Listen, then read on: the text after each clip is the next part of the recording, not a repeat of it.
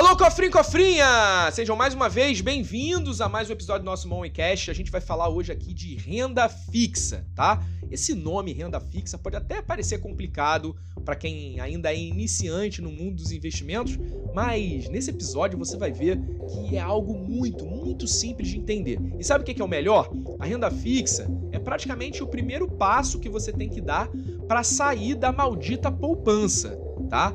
Então, você que ainda é iniciante, que se entende como conservador para os investimentos, quer começar dando um passinho de cada vez, a renda fixa é o primeiro passo. Então é fundamental você entender um pouquinho mais desse tipo de investimento, entender como fazer esse tipo de investimento para você já mudar uma realidade financeira é, né, na, na remuneração do teu capital. Então fica ligado nesse episódio, vai ter muita coisa legal para você aqui hoje.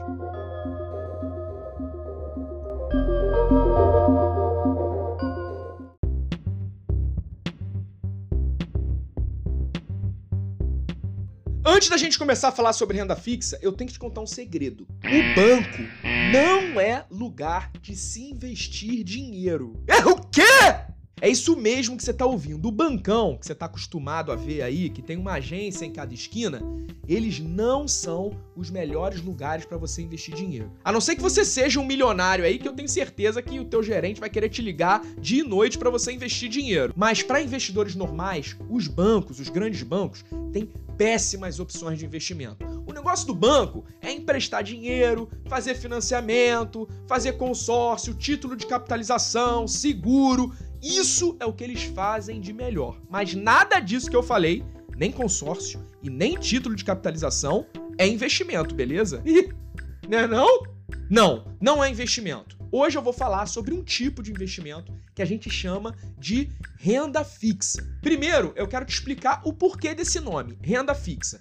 Pensa assim, que é a forma mais fácil de você entender. Renda são os juros que você vai conseguir aplicando aquele dinheiro, beleza? Fixo é porque esses juros que você vai receber desse dinheiro, eles são fixos e já previamente acordados, ou seja, quando você investe o dinheiro numa aplicação renda fixa, você já sabe antecipadamente quanto que você vai receber.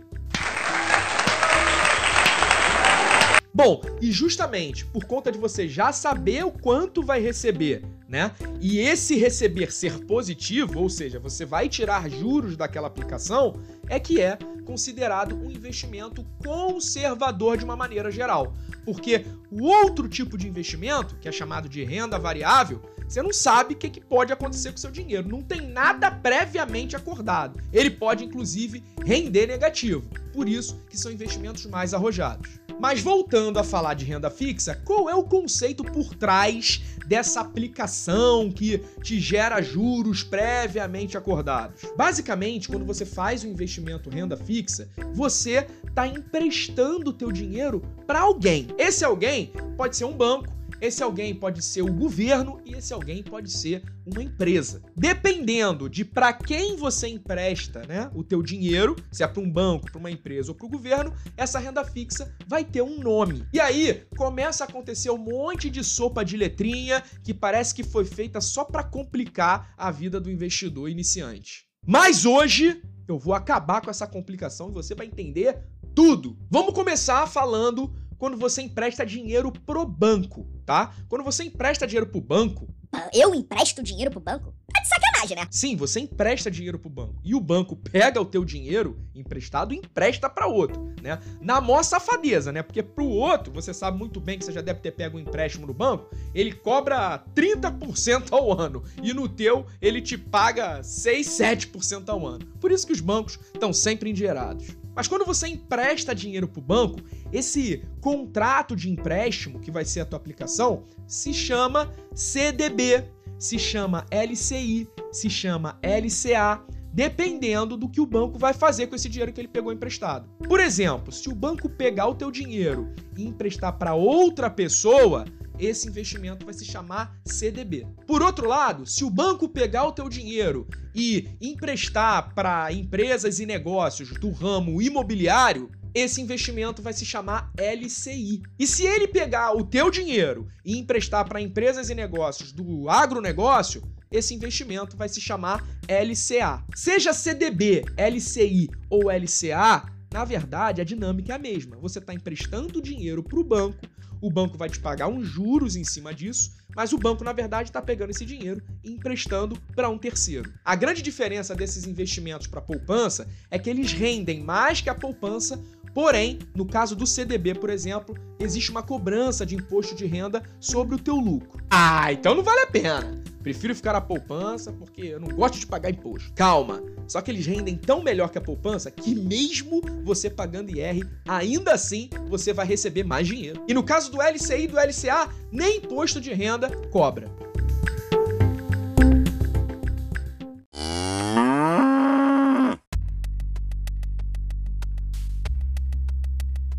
Existe a opção também de você pegar o teu dinheiro e emprestar ele para o governo e, em contrapartida, o governo te pagar juros em cima disso.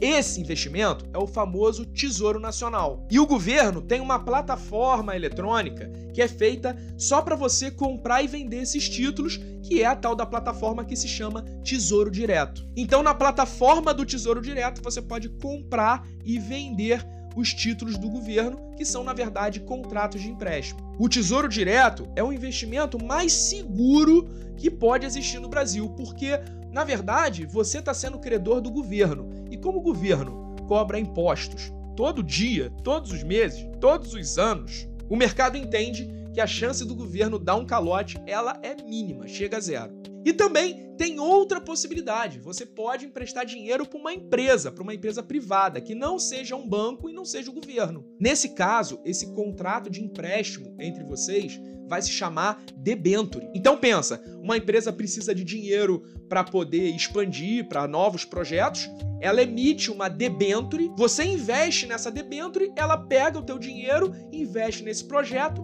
cresce e te paga juros. Eu não sei se você está percebendo, mas o conceito é sempre o mesmo. Esse contratinho de empréstimo, onde você é o credor e o tomador do crédito é um banco, é o governo ou é uma empresa, só tem nomes diferentes, mas o conceito é o mesmo. Pode se chamar certificado, no caso do CDB, pode se chamar de letra, no caso da LCI, pode se chamar de título, no caso do Tesouro Nacional, pode se chamar de debênture, só muda o nome. O conceito é o mesmo. Você está emprestando dinheiro para uma instituição. Agora, Guilherme, tá legal. Onde que eu encontro tudo isso? Você falou que eu vou usar esse vídeo para sair da poupança, mas o meu gerente de banco não me oferece nada disso. Então volta para aquilo que eu falei no início do vídeo.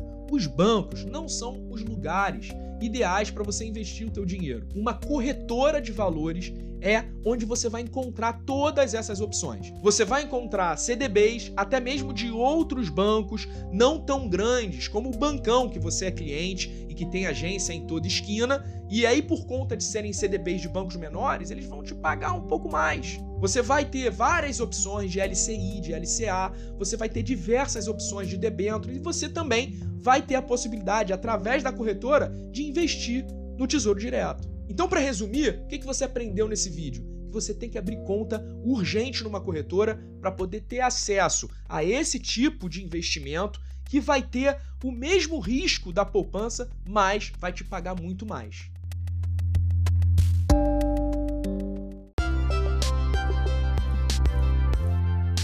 Cofrinho, cofrinha, a gente tá chegando no final desse episódio. Eu espero que eu tenha te ajudado a entender um pouco mais sobre esse assunto, sobre renda fixa. Espero, inclusive, que você já tome a decisão de acabar com esse episódio já abrir conta numa corretora para você tirar da poupança aquele teu dinheiro aí que tá dando teia de aranha e perdendo para a inflação.